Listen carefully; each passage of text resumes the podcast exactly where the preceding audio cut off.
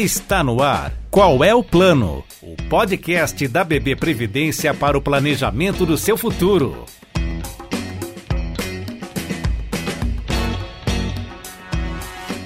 Segundo pesquisa divulgada no fim de 2020 pelo IBGE, 52% dos brasileiros chegam ao fim do mês sem poupar dinheiro algum. Um dos principais motivos que explicam esse dado é o baixo nível médio de educação financeira da população, algo que deveria começar a ser ensinado e praticado muito cedo. Esse é justamente o tema do episódio 4 do podcast Qual é o Plano? produzido pela BB Previdência. Aproveitando o mês de outubro, que comemoramos o Dia das Crianças, vamos conversar sobre as melhores formas de educar financeiramente os pequenos um spoiler: esse desafio vai muito além de ensinar e economizar.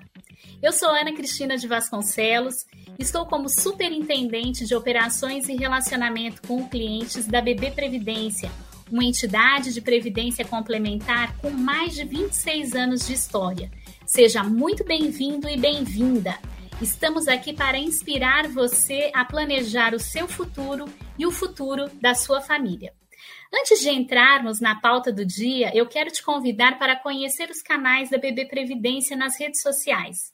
Estamos presentes no Instagram, no Facebook e no LinkedIn com muito conteúdo interessante sobre educação financeira e previdenciária, além de notícias e novos projetos. E já aproveito para agradecer a sua presença aqui, acompanhando mais esse episódio do nosso podcast. Vamos então conversar? Olha, eu vou falar, é até difícil imaginar convidados melhores para falar sobre o assunto de hoje. Vou começar apresentando Leonardo Silva, que é fundador da Oficina das Finanças, projeto que desenvolveu sua própria metodologia de educação financeira para crianças e adolescentes. Leonardo é pai da Ana e marido da Carol, um grande parceiro da BB Previdência. Leonardo, obrigada por aceitar o nosso convite, seja muito bem-vindo. Olá, Ana. Para mim é um prazer poder estar aqui com vocês é, e poder compartilhar todo esse caminho que a gente vem trilhando com referente à educação financeira. Acredito que vai ser um bom bate-papo para todos aí. Aproveitem. Excelente, muito obrigada mais uma vez, Leonardo. E nós temos também a presença da Sabrina Correia, que atua como analista na gerência de controladoria e tesouraria aqui na BB Previdência. Ela é mãe do Pedro, que tem 13 anos e do Gabriel, de 9 anos, e vai dividir com a gente um pouco da sua experiência com educação financeira em casa. Sabrina, muito bem-vinda e muito obrigada pela sua participação. Ana, eu gostaria de agradecer o convite para participar dessa conversa sobre um assunto que é muito interessante, que é falar sobre educação financeira com criança e adolescente. Excelente, Sabrina. Bom, eu acho que o ponto de partida é entender que o significado de educação financeira ele vai muito além de simplesmente conseguir poupar. Leonardo, lá na oficina das finanças, vocês levantam várias questões fundamentais para essa questão, como o consumo, alimentação, meio ambiente, o envelhecimento, o respeito aos idosos. Me diz, Leonardo, como é que você define educação financeira e de que forma tudo isso dialoga? Excelente pergunta. É, a gente acredita muito na educação financeira como uma construção de habilidades que vão nos ajudar a tomar melhores decisões financeiras. A gente trabalha muito as ciências comportamentais, que nos ajudam muito a entender como é que a gente pode mudar o comportamento que a gente tem dia a dia. Um exemplo: normalmente uma pessoa toma 35 mil decisões durante o dia. Isso mesmo, 35 mil decisões. Mas desde o momento, será que eu acordo agora? Será que eu não acordo? Será que eu escovo o agora? Será que eu não vou? Será que eu vou no banheiro? Não vou? Tomando várias decisões. Muitas dessas decisões impactam nossa vida financeira. Só que normalmente a gente lida, pensa sobre isso na hora de gastar o dinheiro, né? na hora de pegar um cartão, na hora de usar, pagar com dinheiro que seja.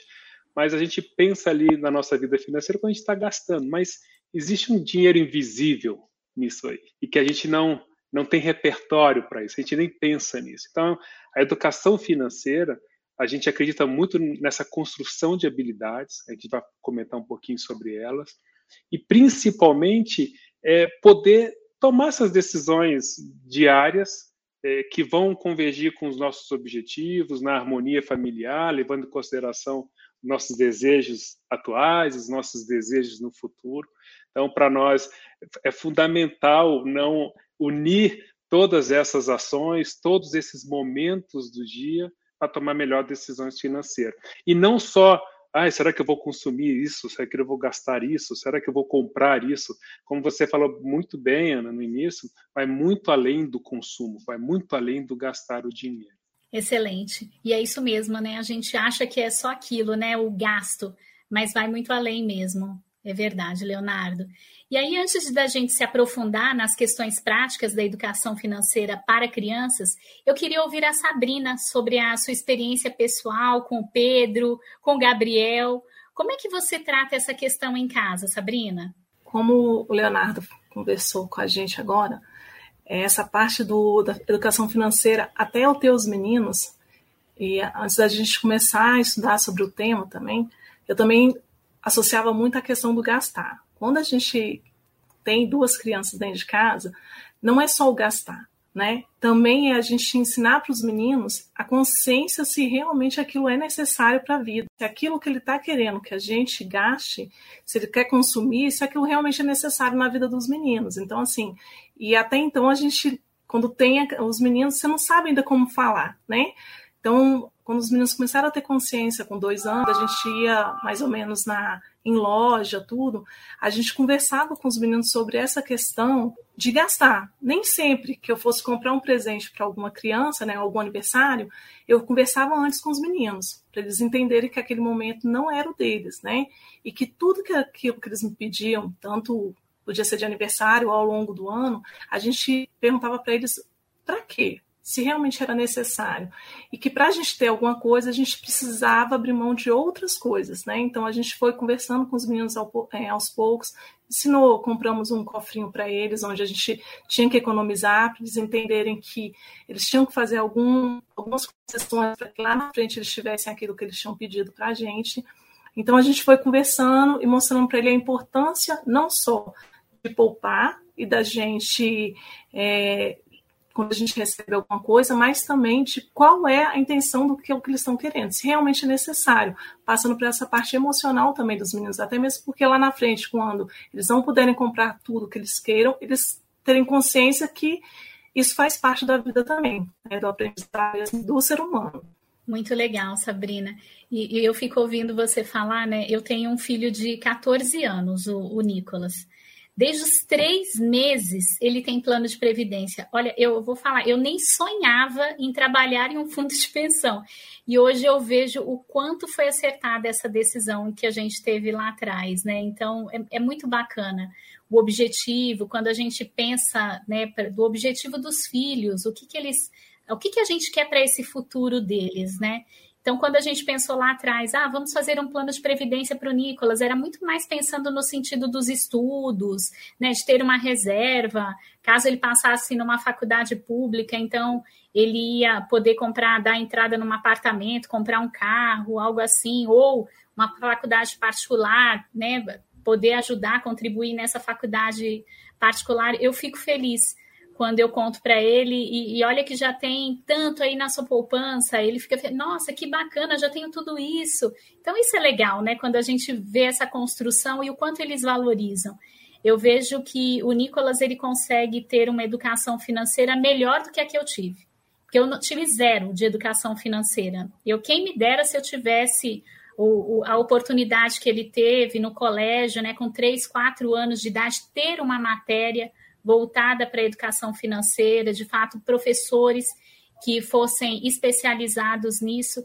Então, acho que até a minha vida financeira ela teria sido diferente. Então, eu acho isso muito bacana, né? É, é um grande diferencial que eu vejo para essa nova geração que está se, se formando mesmo.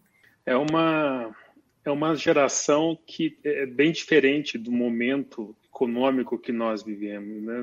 Eles Primeiro que a gente tinha o dinheiro, na melhor das hipóteses, um cartão, e eles hoje eles precisam ir muito além disso, né? Eles precisam aprender a administrar recursos, né? Não só dinheiro em si. É, hoje você pode viajar sem usar dinheiro, né? Você pode usar milhas, você pode trocar sua residência, você tem cashback, você tem criptomoedas, você tem milhares de tipos de investimentos, possibilidades.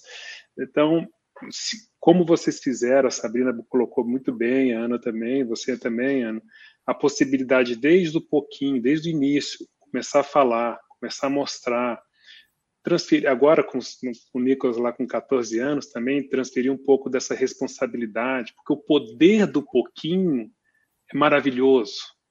E como é pouquinho, pequenas ações dentro de casa, colaborar dentro de casa, entender que existe gastos, a gente fala dos gastos invisíveis, como eu coloquei lá, o simples fato de uma escovar dente, né? um simples fato de escovar dente, deixar a torneira aberta ou não, deixar a luz aberta ou não, não simplesmente para economizar, para justamente mostrar. Isso é uma educação, né? É como a gente começou esse podcast, educação financeira. É muito além do gastar em si. Então, pequenas ações, vai trabalhando esse nosso comportamento, que isso vai conseguir perdurar. São essas habilidades que eu toquei. Então, desde um pouquinho, estou falando sobre isso, a possibilidade de poupar, entender, né? não preciso gastar tudo, vou represar um pouquinho para objetivos. É, a gente vai construindo aí pessoas que podem tomar melhores decisões financeiras.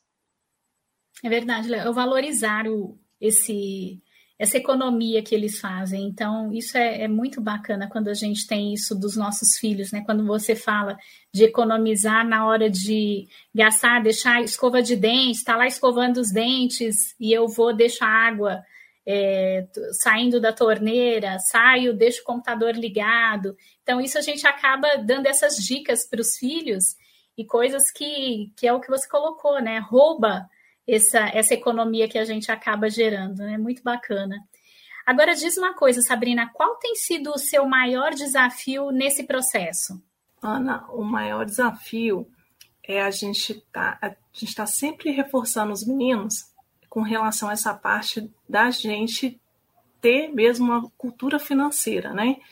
Então, por exemplo, quando os meninos nasceram, a gente abriu a poupança e com dois anos nós fizemos o plano de previdência para os meninos, né? Então, até então era algo que eles não tinham, eles não conseguiam ver, né? Então, quando o Pedro começou na escola com três anos, a gente teve a oportunidade de ter essa matéria na escola. Então, a, a, parte da educação financeira dada na escola é muito interessante porque ela, desde o início ela aborda essa questão do, da consciência financeira, não só na parte do poupar, mas como também nessa parte é, de como você vive em sociedade e você também consegue economizar nas outras coisas, né? Como você comentou, né? A torneira está aberta, escovando dente, a gente fala para eles, né? Que tanto agride o meio ambiente, como também aquilo é um gasto maior no final do mês no, no, no nosso orçamento, né? Então, teve um, um da, uma das atividades do, do livro era como é que a gente começava a poupar para atingir um objetivo, né? Como é que a gente fez? A gente já tinha dado um cofrinho para os meninos quando eles tinham dois anos. E aí, quando veio essa questão no livro, a gente pegou o cofrinho, contamos com ele quanto tinha. O Washington, que é meu marido, levou o Pedro no banco, pegou todo o dinheiro e pediu para colocar na poupança dele. E falou para ele: a partir de agora a gente vai controlar. Então, tudo aquilo que você quiser, que você pedir para a mamãe e para papai, a gente vai juntar para que lá na frente você consiga. E aí é a dificuldade é com que eles não sofram, né? É a gente dizer para eles que eles vão conseguir, mas tudo tem um tempo, né? Então a gente vem conversando. Então, o que eles pedem para a gente? Ah, eles queriam muito voltar à Disney. Quando eles foram menores, eles não sabiam quanto é que era o custo. Maior, então a gente conversou. Então vamos aqui no começo do ano ver o que, que a gente vai poder, vocês querem para Disney. Então a gente precisa outras coisas deixar de fazer. Então alguns supérfluos, algum gasto que não tem necessidade, eu preciso que vocês também façam um sacrifício para que lá na frente a gente consiga ir para essa viagem que todo mundo quer. Então era muito interessante porque o mais novo não tem tanta consciência com, assim, né, não está com essa vivência toda igual o Pedro. Então, às vezes ele falava, ai, mãe, eu quero mais um bonequinho. Aí o mais velho, o Pedro, falava, Gabriel, a gente precisa, a gente já falou para a mamãe que a gente quer viajar, então você não pode gastar com besteira. Então, é a dificuldade maior só essa questão assim de não ser um sofrimento para os meninos, essa questão da parte financeira ser algo bem natural para os meninos, como uma matemática, como um português, como o dia a dia de uma criança. Então, assim, aí a gente colocar para os meninos toda essa parte. Foi muito legal você tocar nessa parte da, da questão do, do plano de previdência, né? Como os meninos sabem que eu trabalho com previdência, é, então eles sempre me perguntavam o que, que era. E aí eu falava que a gente vendia plano de previdência para empresa fechada. E eles falavam, mãe, mas meu pai disse que a gente tem um plano de previdência e a gente ainda não trabalha, né? Então a gente foi contar para ele que a gente fez a previdência também pensando, Ana, nessa parte lá na frente, né?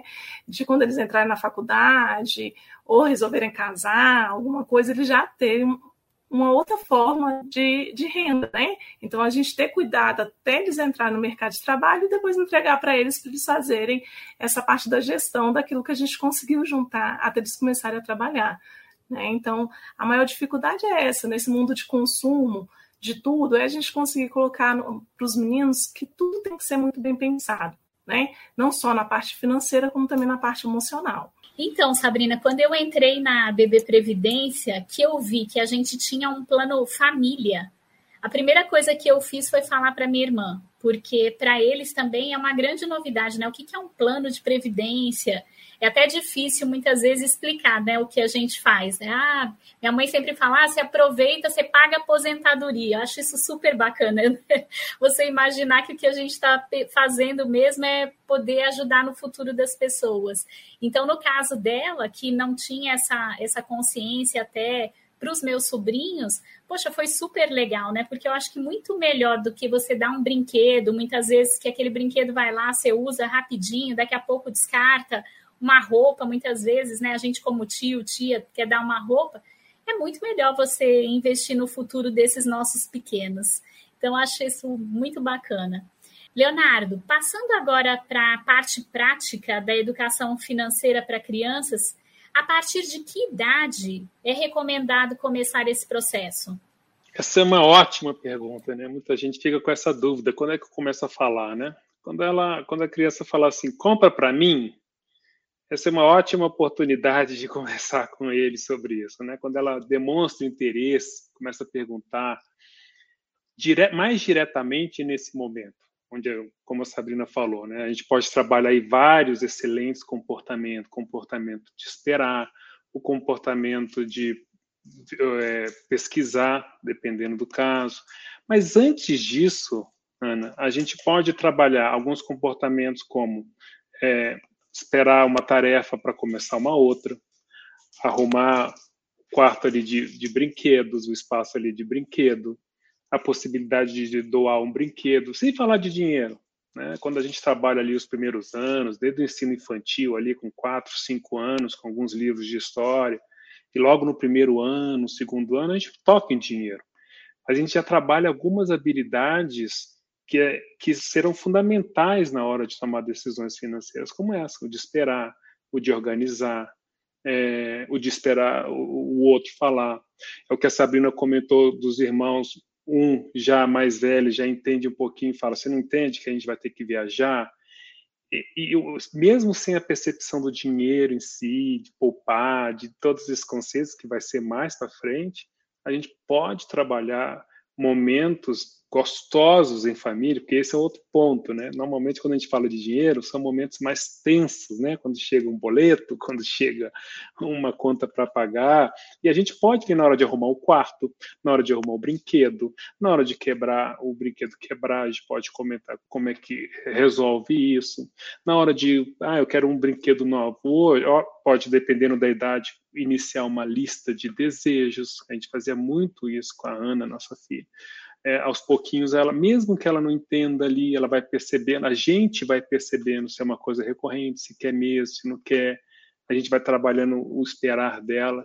Então, são possibilidades. Simples fato de uma alimentação, por exemplo, você quer maçã, você quer banana, ele começando a entender isso, quando ele come a maçã, ele deixa de comer a banana. São pequenas coisas que nesse momento é fundamental, são fundamentais a aprender, a escolha, a decisão, esperar, mas não precisa falar de dinheiro, sim. Mas quando ele pergunta sobre eu quero comprar, aí ótimo, a gente pode começar um processo aí de ensinar, de educá-los para tomar é, melhores decisões, mesmo pequenininhos. Excelente. Agora me conta uma coisa, Leonardo. Esse processo ele muda ao longo dos anos? Como é que você divide essas etapas da educação financeira ao longo da infância e da adolescência? Sou super interessada nessa parte dos adolescentes. Ótimo, é, sem dúvida, né? E, porque os interesses vão aumentando. A percepção cognitiva vai mudando, né? No, início ele entende que aperta o botãozinho, acende a luz mais para frente, aperta o botãozinho, liga a luz, mas por um fio que vai contar a, a quantidade de, de energia que está sendo consumida. E quando chega mais velho, vai entender que vai chegar uma conta que precisa ser paga. Então, é, na medida que vai se crescendo, vai tendo outros interesses, a gente vai acrescentando etapas nesse aprendizado. Um exemplo, como eu acabei de dizer, com relação à própria eletricidade. Falar para uma criança de dois, três anos que tem que economizar a luz, não vai entender muito. É, a gente vai aos pouquinhos mostrando, olha, a luz está cedo, vamos apagar a luz, me ajuda papai, ajuda a mamãe a apagar a luz. Então, são pequenos atos que às vezes fica muito, muito com muita vontade de falar sobre o dinheiro, às vezes, mas ela não vai entender. Você pedir para uma criança de 3, 4 anos trocar uma, uma nota de 10 reais por duas de um real, ele vai querer duas de um real, provavelmente. Então, ele não tem muita noção disso. Então, nesse momento. E dependendo, Ana, por exemplo, se a gente pegar realidades diferentes, né? A gente tem. A gente está nove anos dentro das escolas, né? desde as escolas particulares às escolas é, públicas. Então, vamos pegar lá no interior de Minas Gerais, lá na cidade dos meus pais, Conceição do Mato Dentro, lá quatro anos eles, eles adotam o nosso programa. É uma escola, são escolas do campo. Às vezes o aluno ele vai de cavalo, de mula para a escola. A percepção dele ali, logo no início, já é ajudar dentro de casa, já é manusear dinheiro, já é ajudar na horta, já é ir na feira no final de semana.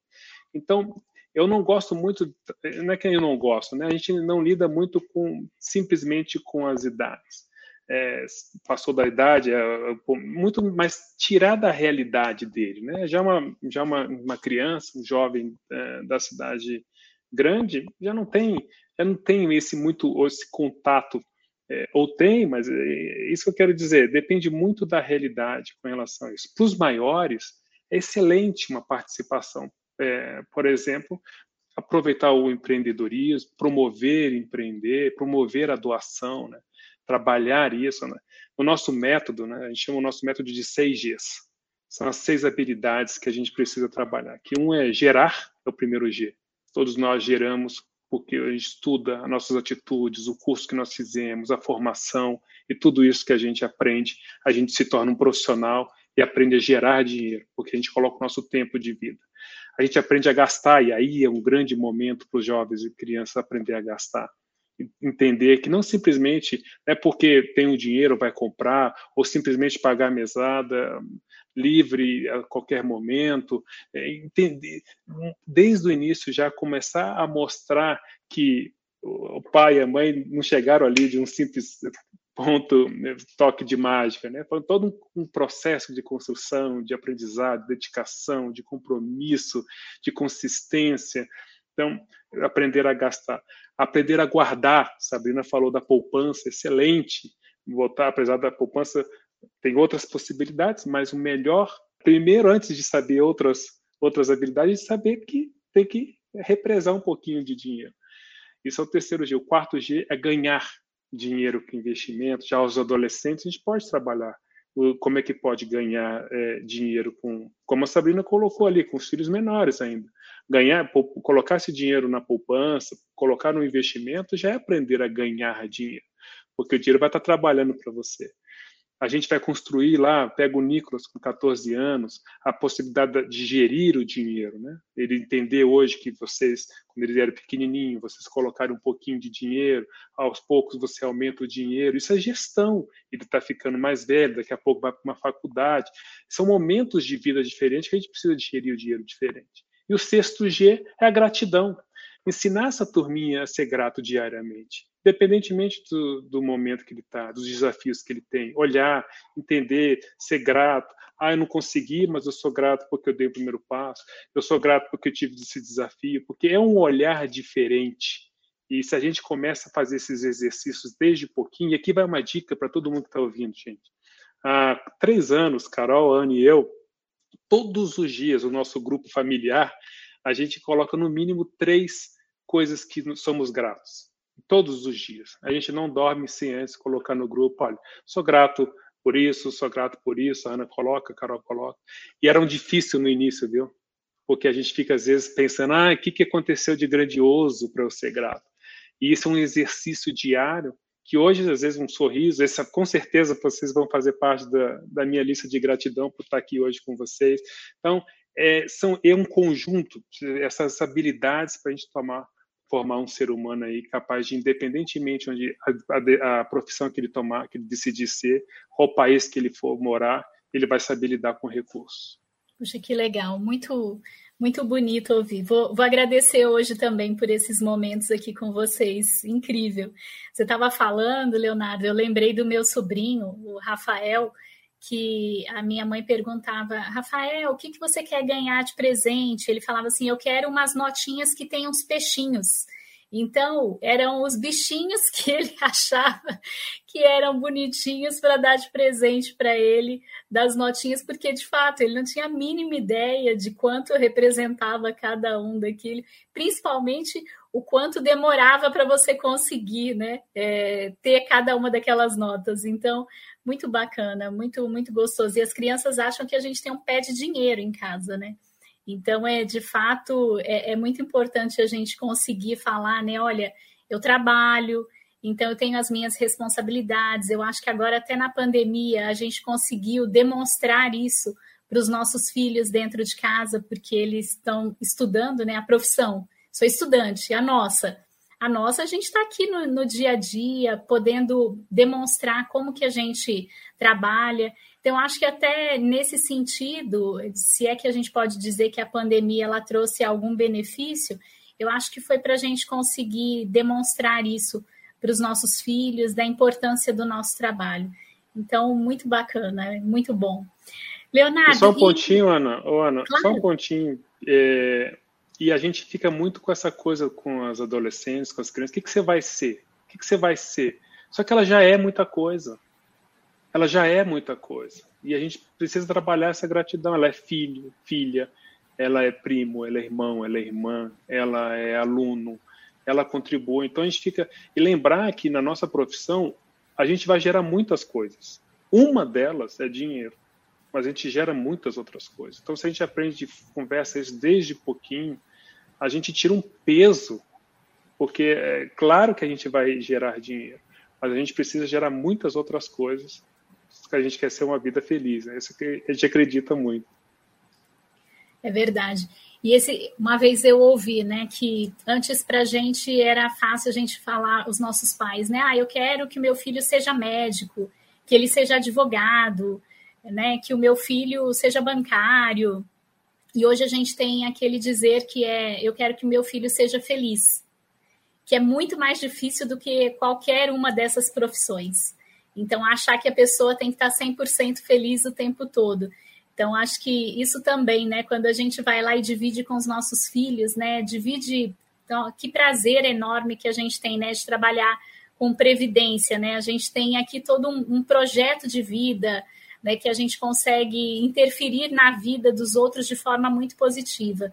Então é isso, eu acho que é, que é bacana esse propósito que nós temos, né? De a gente estar tá aqui, de cuidar do outro, mas é, é bacana, muito bom, muito, muito bacana esse, esse podcast, um tema muito legal mesmo. Leonardo, quais são as ferramentas, é, as estratégias até que você acredita que são fundamentais para esse aprendizado mais lúdico, né? A gente estava falando agora há pouco, né, do, dos sobrinhos, dos filhos. De que forma que a gente pode trazer isso de uma forma menos pesada? É, mergulhando no mundo deles, né? Por exemplo, vamos pegar aqui alguns exemplos. Joguinhos, né? Tem muita criança, adolescentes, até marmanjo, né? Que gosta de joguinhos por aí. E, e é o momento do que, que o jogo é, né? Ele está ali, independentemente de qual seja, ele vai gerir recursos, ele vai ter que tomar algumas decisões ali. Então, são bons momentos para conversar. Não que na hora vou atrapalhar o jogo dele, mas ouvir, É, é, eu preciso comprar a, a velocidade tal, o, o, avatar tal. Nesse momento a gente pode tomar, e precisa comprar agora. Você, são pílulas aos pouquinhos. Não adianta sentar, vou sentar aqui que eu vou agora te. É, isso é muito mais difícil para um, um adolescente, né? Eu comecei um treinamento com a Ana, nossa filha, aos 17 anos. Quando ela fez 17 anos, eu falei, Ana, vamos te preparar para nos 18 anos você começar a tomar outras decisões. A gente fez um treinamento, claro que ela, ela nasceu também no método, né? Então é, acaba ficando muita sem opção, né? Digamos assim. Mas uma boa estratégia é usar esse momento, usar o momento de uma arrumação de um quarto, por exemplo, as escolhas. Vamos doar isso? Vamos vender isso? Como é que a gente vende? A gente vende aqui no bloco, vende na rua, a gente anuncia. Ah, eu quero isso. Vamos pesquisar? Outra estratégia, fazer pesquisa. Eu com a Ana fazia muito isso. Ana, eu, ah, eu gostaria de, uma, de um brinquedo tal. Ah, vamos pesquisar? Ótimo. Nunca falava, ah, não, tá, não quero, você já tem mais um, um brinquedo. Não, vamos pesquisar. Vamos pesquisar uma ousada? Ah, mas usada, vamos pesquisar, nós estamos pesquisando. Você vai introduzindo no momento que ele gosta, no momento que ele está afim. Um exemplo, vendo televisão, chega na hora do intervalo, chega lá, Nicolas, deixa eu te fazer uma pergunta. Vamos contar aqui quantas vezes aparece a propaganda de um carro ou a propaganda de um jogo? Só para a gente, vamos lá ver quantas vezes aparece. Como é que eles estão usando essa propaganda? Você que é do marketing, né? Então a gente pode conversar para ele entender isso. Não que seja ruim, não é isso é para que ele entenda o mundo que ele está vivendo e como é que isso influencia nas nossas decisões. Pesquisa de preço, é, oportunidade, por exemplo, para quem paga mesada, ou para o aluno, o adolescente ou a criança ali que já está manuseando dinheiro para lanchar, às vezes tem um cartão da cantina, né? Às vezes paga lá na cantina, ele só pega o dinheiro, dá um dinheiro para ele. Quando a gente toma, pega o dinheiro, gasta com dinheiro gasta com cartão, nós temos comportamentos completamente diferentes. Então, é uma opção, é uma estratégia, são ferramentas que a gente pode usar. Uma outra que eu acho bacana, que normalmente gera muita discussão boa, é, faz um teste de escovar dente com um copo de água, só um copo, e para ver a escassez, como é que a gente lida com a escassez. A gente pode até fazer uma analogia, vamos botar que isso aqui seja um dinheiro. A gente pode usar escovar dente com a água escorrendo, eu, eu ligo, desligo, mas eu posso escovar dente com um copo e vai escovar e vai dar o resultado. E a gente vai usar de uma maneira muito interessante. Olha as decisões quando a gente fala. Parece bobinho, né? Mas só nesse exemplo de escovar dente são no mínimo três decisões diferentes. Isso impacta. Não é que você vai olhar todo, toda hora o dinheiro, não é isso. É simplesmente você ter consciência do que você está fazendo. É isso que são tomar melhores decisões. Sabrina, esse papel da educação financeira, ele pertence aos pais, mas também deveria ser da escola. Na sua experiência, o ambiente escolar, ele colabora de alguma forma? Colabora sim, Ana. Os meninos, como aqui em casa, eles estiveram desde os três anos de idade na escola, então a gente vê que é, ele ajuda muito os pais a falar sobre isso de uma maneira para a idade da criança. Então, ele traz. A, o colégio trabalha com a criança e vem dever para casa também que a gente faz, e é muito legal porque o, os livros da, da oficina financeira, ele traz essa parte, né? De você ter um exercício bem legal. Eles eram menorzinhos, que era assim: você colocava de um lado todos os gastos da casa, né? Tudo que se gastava naquele mês. E aí, é, no, no exercício, pedia para a gente colocar tudo é, gasto com água, com luz, com se tem carro financiado, se paga aluguel ou se é, se é comprado, é, mercado, lanche, é, se você tem uma funcionária, se você não tem, e do outro lado era para colocar o nome e o valor de quanto você gastava. E do outro lado é quanto você recebe de salário.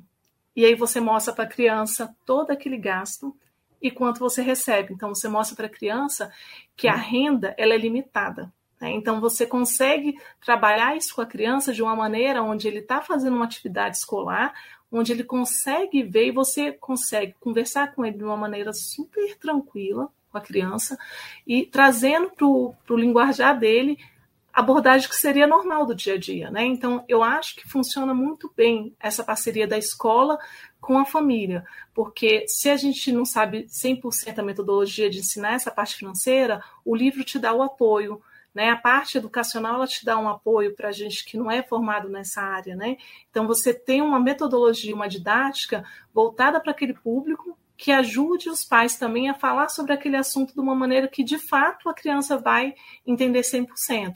Então, eu acho que ter isso dentro das escolas é muito é muito gratificante e ajuda muito na formação das crianças também.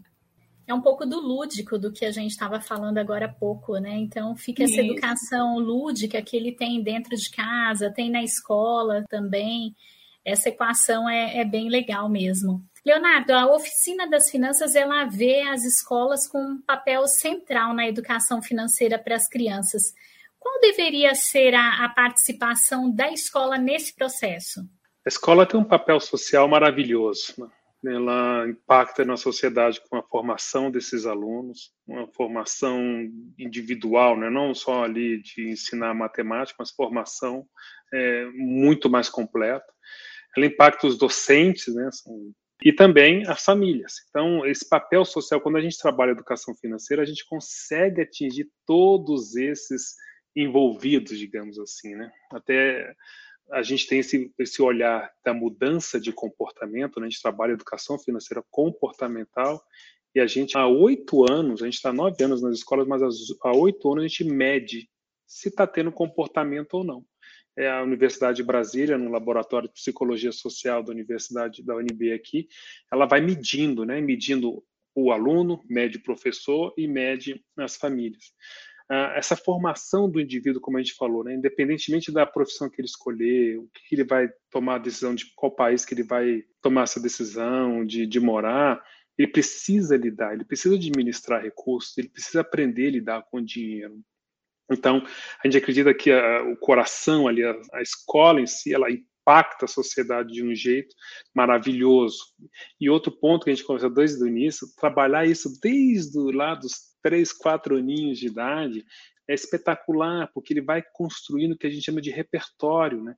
Ele vai construindo é, várias, ele vai trabalhando várias atividades que quando chega em momentos que ele precisa tomar uma decisão, ele está muito mais preparado, ele consegue identificar mais opções, ele consegue tomar, se controlar os seus impulsos, ter mais, identificar mais o seu comportamento. Então, a escola realmente para nós é um, é muito estratégico para que a gente possa ter uma sociedade muito melhor é, preparada para tomar decisões e ficar longe daquele, daquele estatística que você falou no início, de endividados.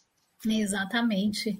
É, e a gente fala muito aqui, né, do que, que a gente é, deve fazer, né? A gente está aqui dando várias dicas, mas eu, eu, queria ouvir um pouco do que, que os pais não devem fazer em relação à educação financeira dos filhos, porque a gente tem essa preocupação o tempo todo, né? Será que eu estou fazendo a coisa certa? Será que eu estou no caminho certo? Será que eu estou dando o melhor conselho para o meu filho? Excelente, isso é uma dúvida. Inclusive, é, todas as quando a escola adota o programa, a gente entra com um programa também para as famílias, né? Porque às vezes os pais ficam, como a Sabrina colocou lá, alguns desafios. É, será que eu posso fazer isso? Será que eu dou mesado? Como é que eu dou mesado? Dou semanada? A partir de quando? Então, fica várias questões naturais, né? Como a gente não teve educação financeira lá atrás, então a gente dá esse apoio também para os pais. O que a gente vê, é, Ana, o que a gente não, não deve fazer? Né? Se o seu objetivo, por exemplo, vamos pegar um exemplo clássico, né? se o seu objetivo for de uma participação colaborativa dentro de casa, eu, eu, a gente sugere evitar pagar para fazer tarefas dentro de casa, por exemplo. A gente não vê isso com, se seu objetivo for, claro, essa atividade, né? Que aqui em casa cada um tem sua atividade aqui, então a, Ana, Carol e eu, a gente tem nossas atividades e a gente precisa tocá-las. Então, a gente nunca pagou para a Ana fazer alguma atividade, como arrumar o quarto, arrumar a cama. Então, são, às vezes fica na dúvida, a gente acha que vai motivar, mas a gente percebe que usar o dinheiro para isso, sendo uma obrigação, né, se esse for o objetivo, é, não ajuda muito, né? Então, essa, essa responsabilidade de, de, colaborar. Outro ponto que a gente não deveria fazer é sempre conversar no momento negativo. É sempre tentar ensinar, às vezes, no momento ali de uma conta que chega, de um brinquedo que quebra, de, um, de pedir alguma coisa, e sempre também nos momentos positivos. Não, não que a gente não vai educar naquele momento também, mas também educar no momento positivo. Como eu falei, às vezes vendo uma televisão, às vezes no joguinho, às vezes arrumando quarto, às vezes no almoço, por exemplo, né? Simples fato de às vezes pegar para os maiores, vamos pegar aqui essa, sei lá, vamos pegar aqui essa manteiga aqui, da onde que vem essa manteiga? Olha, essa manteiga vem de São Paulo, vem do Rio, interessante. Será que a gente paga o imposto, vai para o dinheiro, vai para lá, para o Estado? São pequenas ações, é claro, dependendo da idade, né? Mas você vai aos poucos colocando algumas pílulas na cabeça eles, vai entendendo um pouquinho. Ah, interessante, eu nunca tinha pensado nisso, né? Na pandemia, por exemplo, muitas, muitas pessoas, muitas comunidades se uniram ali, né? Em vez de comprar de um grande, vamos comprar aqui do vizinho, vamos comprar ali do feirante. Vamos... Isso é o poder, isso é uma decisão que a gente tem e que a gente olha como é que impacta. Né?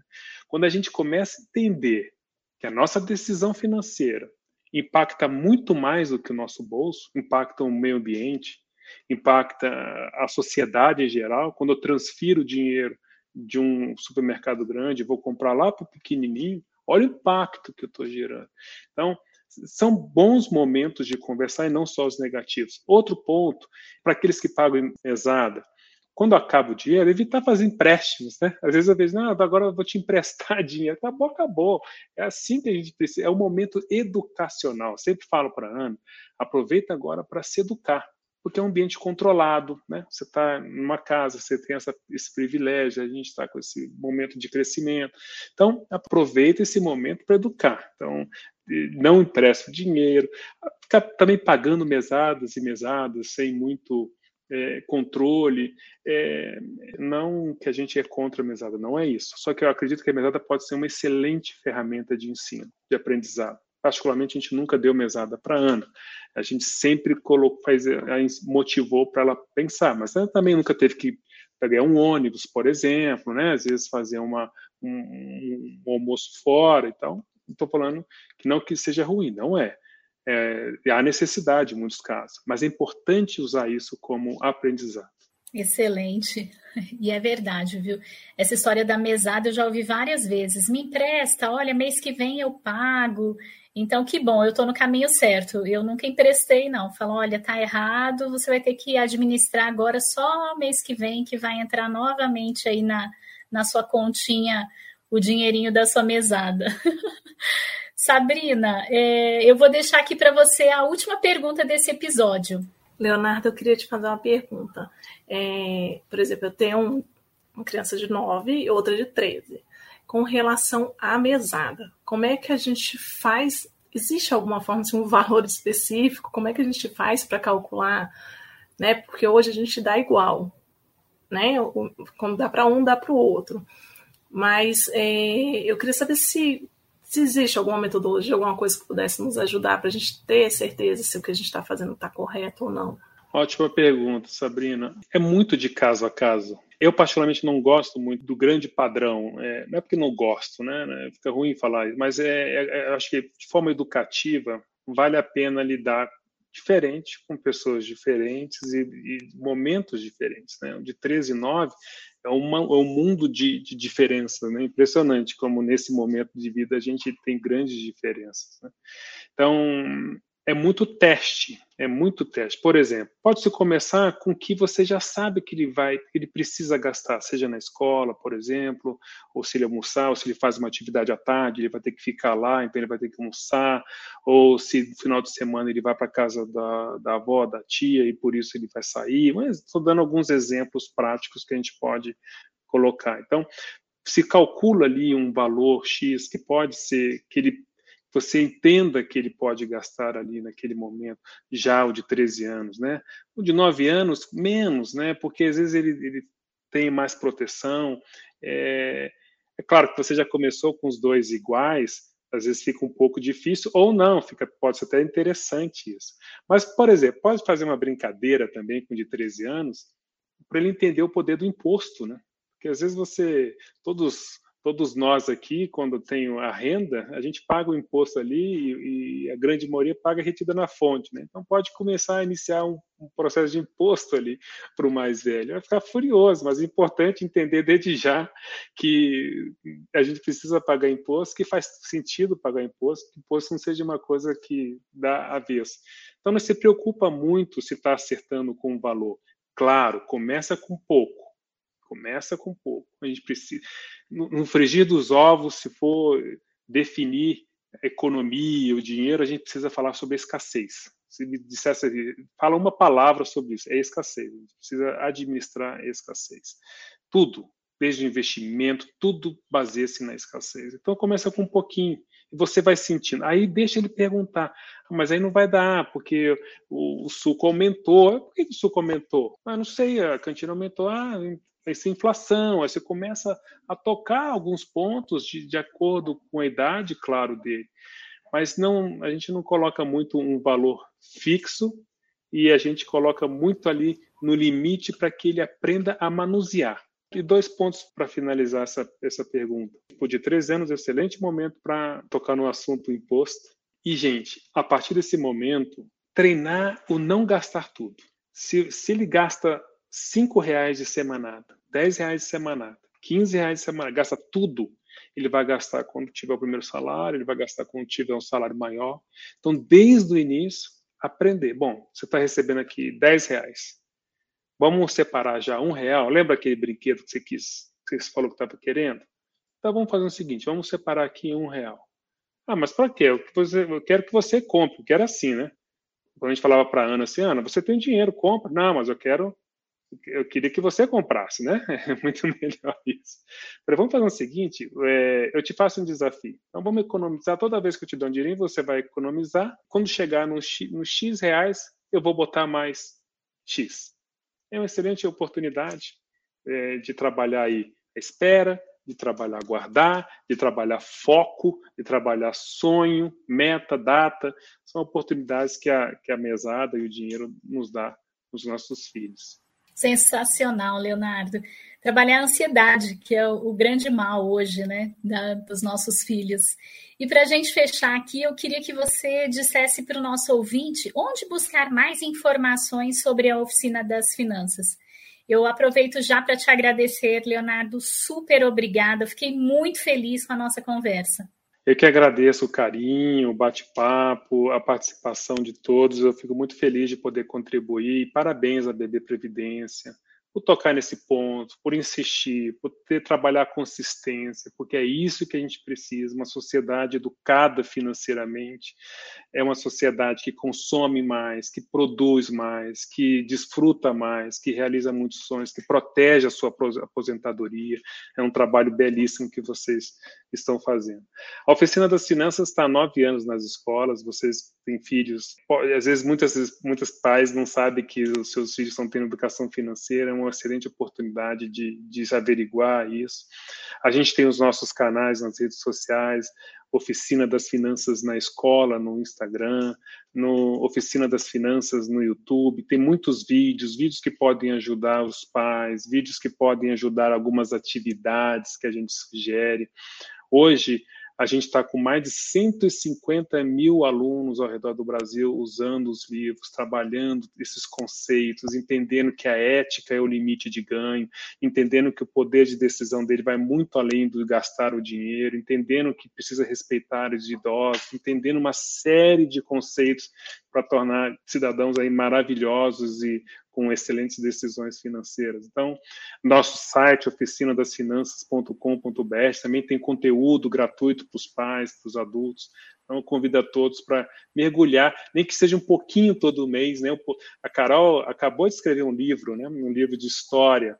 Ela é autora da toda a coleção, mas ela escreveu agora um livro chamado De Pouquinho em Pouquinho se Faz Muitão é justamente para essas crianças de 3, 4, 5 anos, 6 anos ali, para entender um pouquinho de todo dia ali, né? Até o ponto positivo e o ponto negativo, né? Um pouquinho de birra todo dia se faz muito problema, um pouquinho de arrumar o quarto se faz muitas coisas positivas. Então, vale a pena estabelecer, tocar nesse assunto, tocar nesse tema com as crianças desde um pouquinho de uma maneira gostosa, produtiva e não com a carga é, negativa que muitos de nós temos, né? Porque o dinheiro, quando a gente fala sobre dinheiro, às vezes a gente traz valores, faz, traz educação, traz uma série de coisas que não colabora muito. Vamos começar a tocar nesse ponto que vale a pena. Excelente, Leonardo. Mais uma vez, muitíssimo obrigada. Sabrina, muito obrigada você também pela sua participação. Foi muito legal aqui ouvir, conhecer um pouquinho da sua experiência com seus filhos. Excelente oportunidade para a gente. Muito obrigado, Ana, por ter me convidado para a gente conversar sobre o assunto de educação financeira. Obrigado, Leonardo, também. É, foi uma conversa muito boa para a gente que tem criança em casa, adolescente, e agradecer também a BB Previdência por essa oportunidade. Bem, e muito obrigada a você que chegou ao fim de mais esse episódio do podcast Qual é o Plano? E em nome da BB Previdência, foi uma honra ter a sua companhia. Se quiser ouvir os episódios anteriores, é só procurar por BB Previdência ou Qual é o Plano em sua plataforma de podcast favorita. Aproveite para nos seguir e assim você fica sabendo sempre que sair alguma novidade. Voltaremos em breve. Até mais, gente. Muitíssimo obrigada. Um forte abraço a todos. Você ouviu Qual é o Plano? O podcast da BB Previdência para o planejamento do seu futuro.